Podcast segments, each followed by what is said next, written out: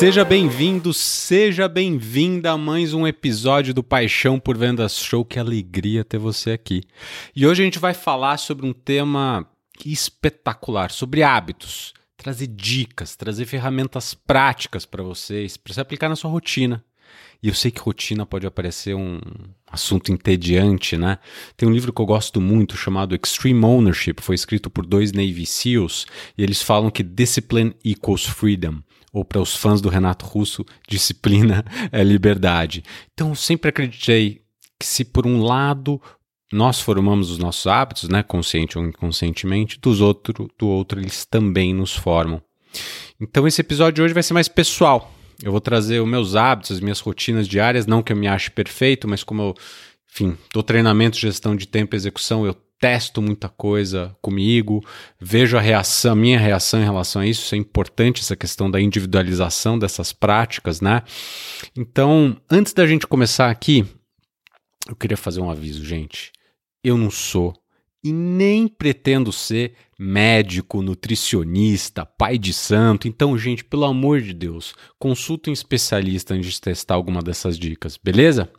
E ó, eu tenho certeza que essa compilação mais completa de tudo que eu já estudei, pesquisei e testei sobre esse tema. Então vocês vão ter dica de livro, dica de aplicativo, dica de inclusive de outros podcasts e por aí vai. E para começar, eu lembro que tem uma cliente super querida nossa que um dia ela virou pra gente, falou para mim e falou: "Bruno, tem vezes que eu te acho até um robô, de tão disciplinado que você é". Depois que eu ouvi a frase, eu fiquei pensando se era um elogio ou não, e resolvi acreditar que era um elogio, né? E há tempos que eu tenho essa crença que a gente desperdiça muito tempo, muita energia em decisões e ações que não contribuem com os nossos objetivos, não contribuem com o nosso bem-estar. E aqui já vai a primeira dica de livro. Quer dizer, eu já dei a primeira lá com Extreme Ownership, né? Mas aqui vai outra. Um livro espetacular que fala sobre decisões essenciais e decisões não essenciais. O nome do livro chama Essencialismo: A Disciplinada Busca por Menos, do Greg McKeon. Esse livro é espetacular, viu, gente? Compra, vale muito a pena. É, junta com ele alguns outros que eu vou dar de hábitos aqui.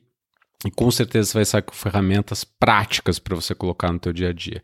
Então, a palavra que eu quero aqui colocar na cabeça de vocês é testar.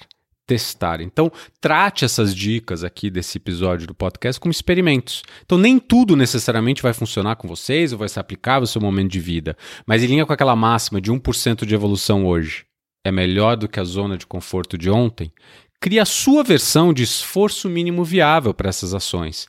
Se você gostou desses conceitos, quiser se aprofundar, tem dois livros muito bacanas. Um chama Hábitos Atômicos, Hábitos Atômicos do James Clear, o outro é Startup Enxuta do Eric Ries. E parece que esse último só se aplica a startups, obviamente não se aplica a outros tipos de empresa e também se aplica às nossas rotinas. Então vamos lá. Eu tento acordar normalmente no mesmo horário. E já tem diversos estudos que falam sobre a importância do nosso ciclo circadiano. Então eu protejo muito o meu sono. Eu faço uma brincadeira com os nossos clientes. Eu falo: olha, se eu tivesse uma pílula mágica aqui, que ela melhorasse sua capacidade cognitiva, melhorasse sua performance física, é, cuidasse da sua circulação, seja, tivesse diversos benefícios para sua saúde também, para seu corpo, para sua mente, não tivesse efeitos colaterais, tivesse custo zero, você tomaria eles? Lógico que eu tomaria, Bruno. Então eu falo: então tá aqui, é o sono é o sono. Eu tenho certeza que o sono é o melhor hack de performance que a gente tem à nossa disposição. Então tem algumas dicas aqui práticas que eu destaquei para vocês do livro Sleep Smarter do Sean Stevenson e do expert em performance que eu amo, o Jim Quick. Jim Quick, aliás, pesquisem, dê um Google nele, ele é espetacular, espetacular, tem uma plataforma de e-learning também. Ele tem um livro novo, que por enquanto só está em inglês, chama Limitless espetacular também. Então, dicas aqui práticas para você otimizar. O que, que eu faço para otimizar o meu sono? Eu evito beber café depois das duas da tarde. Pelo amor de Deus, Bruno, não dá esse troço. Enfim, eu tô ligado no girai aqui com o café. É, mas o problema é que o café, enfim, ele fica na, ele fica nosso corpo durante muito tempo. Então, por isso que muitas vezes o que a gente está buscando aqui não é só a quantidade de horas, é a qualidade das horas do nosso sono. Então, café só até as duas horas da tarde, você vai ver que você aguenta. Tem um período de adaptação, mas você aguenta sim. Eu também evito fazer esportes à noite. Já li alguns estudos falando sobre isso, que fazer esportes à noite acaba nos deixando mais aceso. Aceso aqui é uma questão de otimização, né, gente? Se você só consegue fazer esporte à noite, então continua, obviamente, fazendo à noite. Eu tento não comer até depois, depois perdão, das oito da noite também para é, meio que você ficar com a fábrica funcionando lá fazendo a digestão também não ajuda no seu sono, na qualidade do seu sono, e eu não tenho TV no quarto. Então, muito cuidado com a luz azul, né, dos aparelhos eletrônicos. Eles continuam mandando informação para o nosso cérebro que ainda é dia, e por isso que a gente muitas vezes tem dificuldade para acordar, para dormir, perdão. E aí a coisa que a gente faz é pegar o celular e ficar vendo vídeo, ficar vendo, enfim, rede social, que é a pior coisa do mundo, né, para os nossos olhos, por mais que os aparelhos já tenham aquela diminuição da luz que você pode programar, também. Acho que o grande ponto aqui é que o ato de dormir ele envolve tudo que a gente faz ao longo do dia e não só aquele momento que a gente vai se deitar. E vamos voltar agora ao início da minha manhã. Então, acordei tentando manter ali meu ciclo e eu tento fazer esporte logo de manhã em jejum. Eu já pratico jejum intermitente há algum tempo, faço jejum mais ou menos de 12, 14 horas todo santo dia. Tem gente que se adapta, tem gente que não se adapta, eu sei que não é para todo mundo, mas eu tive uma resposta muito boa do meu corpo, ao jejum intermitente. Eu sei que aí os fanáticos vão dizer que eu devia ficar no mínimo 16 para ter os, os benefícios, etc. Mas enfim, vem funcionando para mim. Por isso que eu digo que é um, um approach muito individual de tudo isso e eu uso o aplicativo chamado Zero, é zero, enfim, funciona em português e inglês, para monitorar os meus jejuns para eu saber quanto tempo aí que eu preciso ficar para estar tá no mínimo 12 horas em jejum. Uh, eu já tentei fazer esporte em outros horários, mas eu gosto dessa sensação de começar o dia com a lição de casa feita, sabe? Então, o que, que eu fiz para facilitar a adoção desse hábito, para facilitar a adoção dessa rotina? De esporte. Eu criei um cardápio de exercícios rápidos e exercícios mais longos que eu posso escolher. E eu tirei isso dos livros 4 Horas para o Corpo, do Tim Ferriss. Quem me conhece sabe que eu sou um fã do Tim Ferriss inclusive do podcast deles, que eu vou recomendar aqui, e de um outro livro que não está traduzido para o português, chamado How to Make Disease Disappear. How to Make Disease Disappear, do Dr. Hangan Chatterjee. Espero que eu tenha falado certo, acho que eu errei completamente o nome dele, mas tudo bem, vamos lá, dicas, exercício com, exercício com kettlebell, se você ainda não está familiarizado ou familiarizada com kettlebell, dá um Google, enfim, parece uma, uma bola assim de canhão com, com um handle, né, com um negócio para segurar em cima. É, o Tim Ferriss fez diversas pesquisas para escrever o livro 4 Horas para o Corpo. Segundo ele, é, é, o kettlebell é um dos exercícios mais completos que tem, então fazer swing com kettlebell. Eu faço exercício de HIIT também, de, de, de alta intensidade. Eu tenho também à minha disposição no meu cardápio uma corrida ao ar livre. E corrida ao ar livre, gente, eu nunca esqueço que eu Estava é, escutando um podcast do Tim Ferriss, inclusive, estava entrevistando o Derek Sivers, que é um, um, autor que eu gosto bastante. Se não me engano, o nome do livro dele é Anything You Want. Ele escreveu mais de um, mas o que eu li é Anything You Want.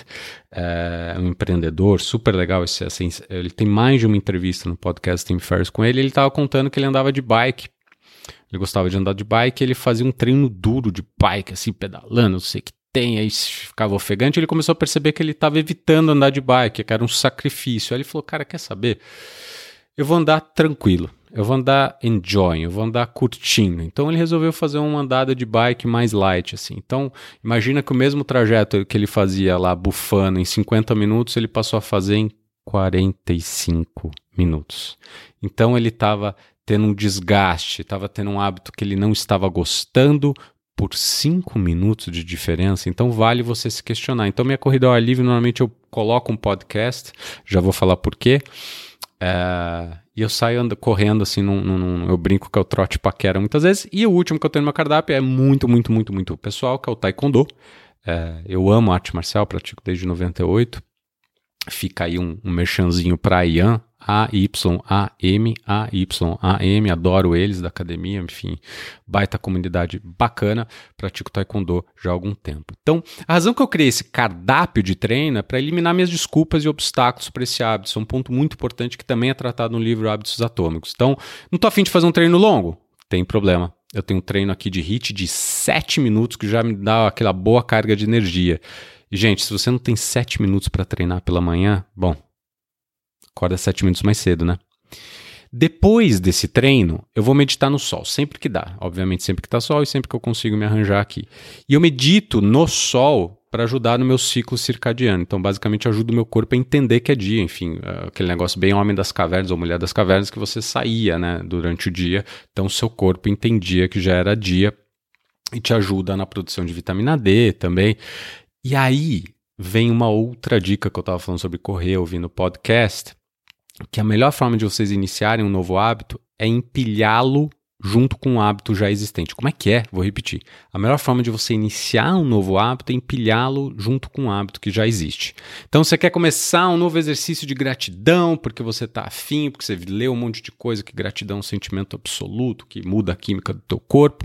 Então, começa agradecendo por três coisas da tua vida todas as vezes que você for escovar os dentes, por exemplo, antes de você escovar o dente. Então, voltando, normalmente eu medito durante 10 a 15 minutos e eu uso um protocolo de meditação chamado meditação das seis fases do Vishen.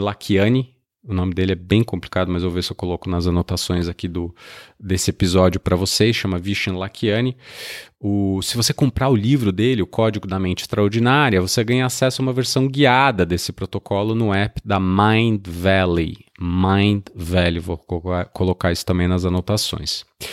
Esse protocolo é muito legal, que ele antes eu usava o Headspace, ainda uso às vezes o Headspace, mas às vezes eu sentia uh, um pouco de frustração com esse né, um protocolo um pouco mais parado, esse foca na sua respiração. E o que é legal desse, desse, dessa meditação de seis fases é aquela parte da premissa que a nossa mente foi feita para pensar. Então, meditar não é a ausência de pensamento e a gente não vive num monastério. Então, essas fases, essas seis fases, elas envolvem ações. E aí previne aquela sensação de sono que às vezes eu tinha quando eu meditava, né, naqueles métodos mais tradicionais. De vez em quando ainda uso o Headspace, eu sei que tem outros aplicativos, o Calm, por exemplo, é, no Headspace, às vezes, eu faço um de, de, de respiração, mas o meu go-to, assim, o meu protocolo que eu sempre sigo praticamente todo dia, que envolve exercício de compaixão, exercício de gratidão, exercício de perdão, enfim, que é super poderoso, exercício de visualização e por aí vai. Ele é bem ativo, assim, eu sinto que eu, te, eu sinto uma resposta muito bacana, assim, no meu dia a dia. E eu uso aquela máxima que eu estava falando do 1%, então eu sigo a, a, a convicção que é melhor eu meditar durante cinco minutos todos os dias do que meditar de vez, em, de vez em quando durante uma hora, né?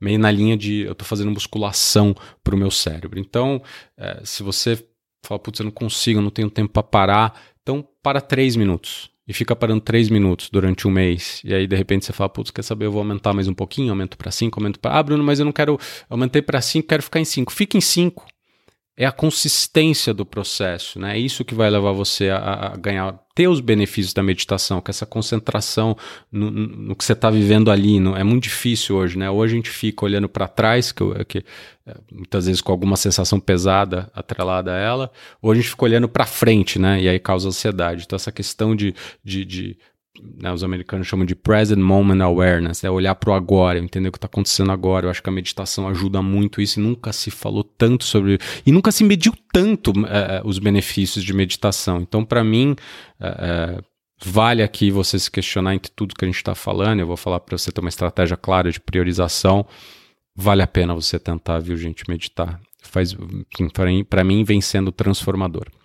Antes de meditar, e quando eu tenho um tempinho a mais, eu faço um exercício de respiração seguindo um método chamado Wim Hof. W-I-M de Maria, H-O-F de faca. Wim Hof. Método Wim Hof, tem um site dele, chama The Wim Hof Method.com. E lá você vai encontrar diversos estudos falando sobre os benefícios da, da oxigenação para a nossa mente, para o nosso corpo. Inclusive, o Wim Hof ele tem mais de 10 é, recordes no Guinness, não é brincadeira e eu acho que o método Wim Hof de respiração foi com certeza a resposta fisiológica mais intensa que eu já tive na minha vida quando eu pratico. Eu acho super incrível. E aqui vale mais um aviso: pelo amor de Deus, nunca faça esse exercício de respiração na água ou dirigindo. Se você se aprofundar no método, você vai entender por quê. Eles também fazem esse aviso. Pelo amor de Deus, tem histórias muito ruins, porque, como é um exercício de respiração intensa, você pode é, ter aquela sensação de mente um pouquinho é, você pode ficar um pouco tonto, sabe? Quando você está, é, por exemplo, enchendo um balão, assim, que você fica com a cabeça um pouco tonta, então ele pode causar isso. Então, pelo amor de Deus, faça com muita segurança, deitado, é, porque daí você aumenta a tua caixa torácica também.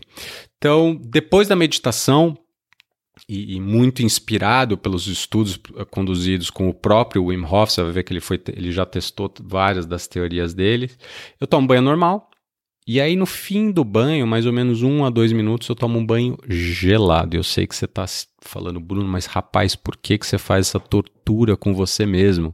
E aqui eu convido vocês a digitarem banho gelado benefícios no Google para vocês entenderem. Então, tem um monte de coisa em relação à circulação e eu gosto daquela sensação de, de vitória, né? Então, é algo que eu não gosto de fazer, a não ser que esteja muito quente, obviamente, mas eu tomo banho gelado também no inverno, eu não gosto de fazer, mas eu, eu gosto dessa sensação de resiliência, que eu começo o dia com uma vitória, algo que eu não queria fazer, eu fui lá e fiz.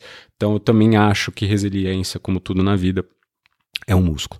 E depois disso, antes de quebrar o jejum, eu tomo um copo de limão, espremo um limão com própolis alcoólico. Essa, eu, historicamente tive problema no estômago e, e recebi essa dica de uma, nutri, de uma nutricionista e desde então a resposta do meu corpo vem sendo muito boa a isso, ao, ao, limão, e tem questão de imunidade, que também dizem que ajuda. De novo, não sou expert, consulte um especialista, mas vem me ajudando bastante. Aí depois de 15 minutos do limão, eu quebro o meu jejum com uma dose de whey, gosto de misturar whey com água de coco aqui pós-esporte.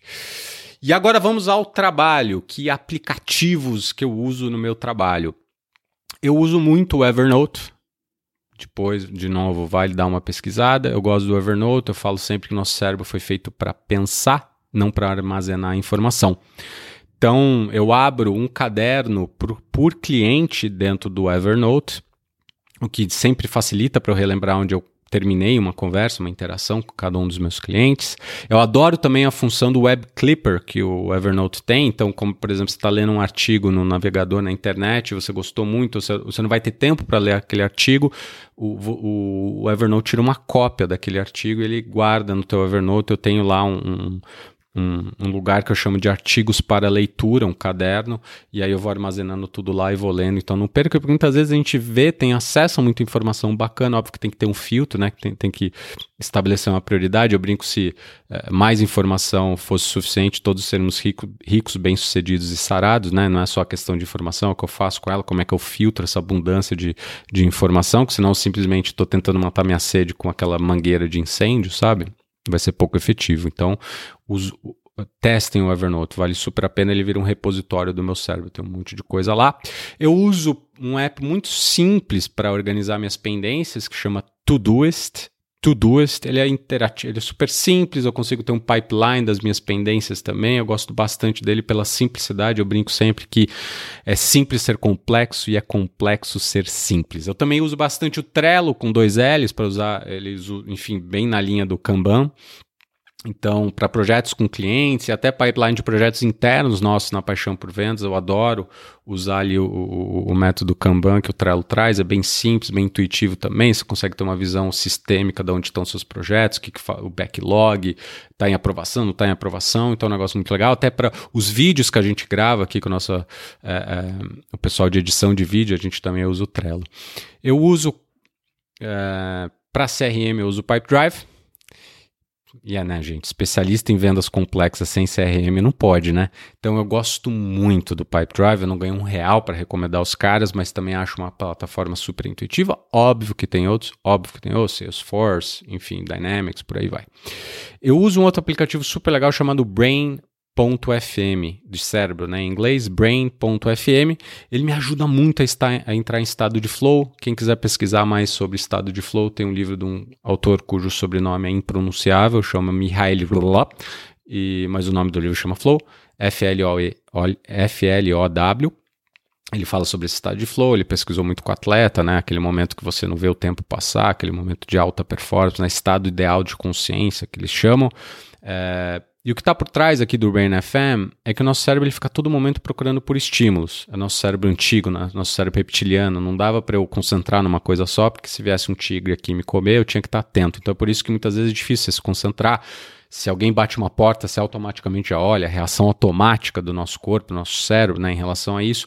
Ele basicamente alimenta o cérebro com algum som que é, é permite, facilita, é uma, meio que uma dose certa de estímulo que o nosso cérebro precisa para aquele radarzinho dele para você conseguir concentrar o que você está fazendo. Todo mundo se adapta? Não. Já tive amigos, já tive amigas que não se adaptaram, mas teve gente que se adaptou e não consegue viver sem. Então é legal que você programa ele para ter uma hora ali de estímulo de música no seu fone e aí a música uma hora acaba e também é um sinal para você levantar, porque se, hoje sentar é o novo fumar, né, gente? Principalmente nesse, nesse novo contexto que a gente está vivendo, né, de home office, muitas vezes a gente fica sentado muito tempo, então é legal porque daí já dá para mim um gatilho para eu levantar, dar uma alongada, enfim, eu bebo água, mas também sair para pegar mais água, por exemplo, me hidrato bastante, é legal você até ter uma meta assim, sabe?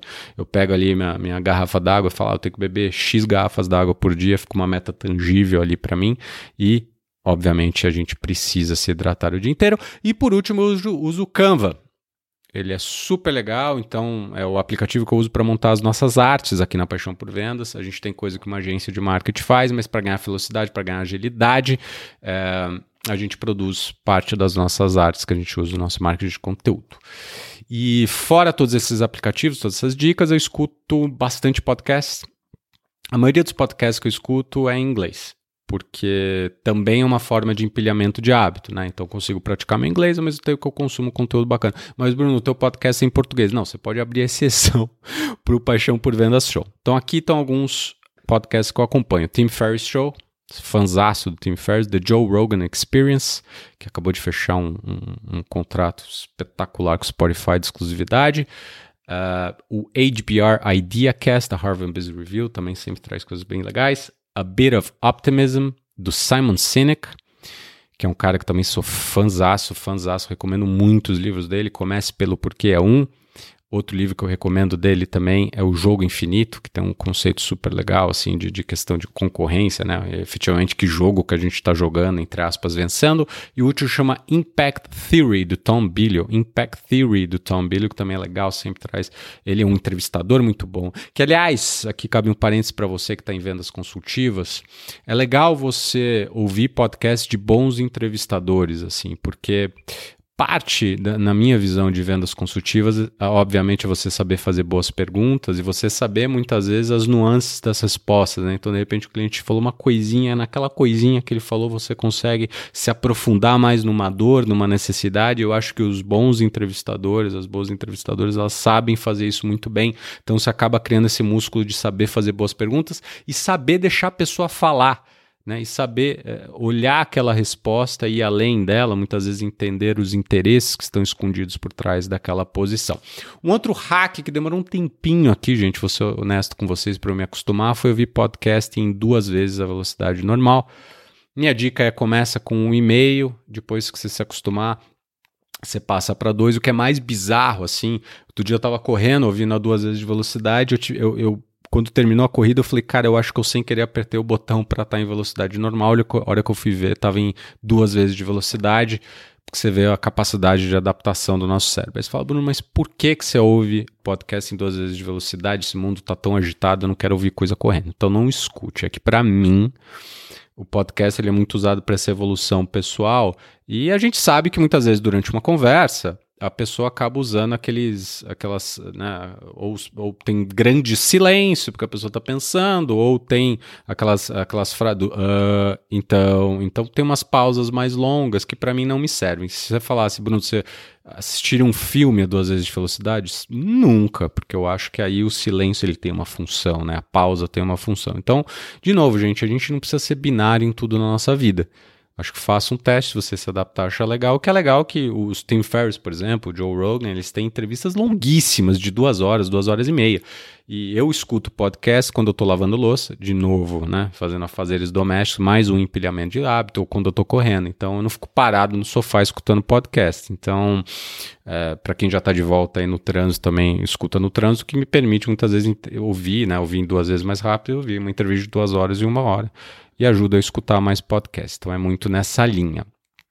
Também gosto de ler bastante, não só por causa do meu trabalho, mas sempre gostei de ler. Sempre não, aí vai, aí vai um adendo, assim. Na época do colégio eu não...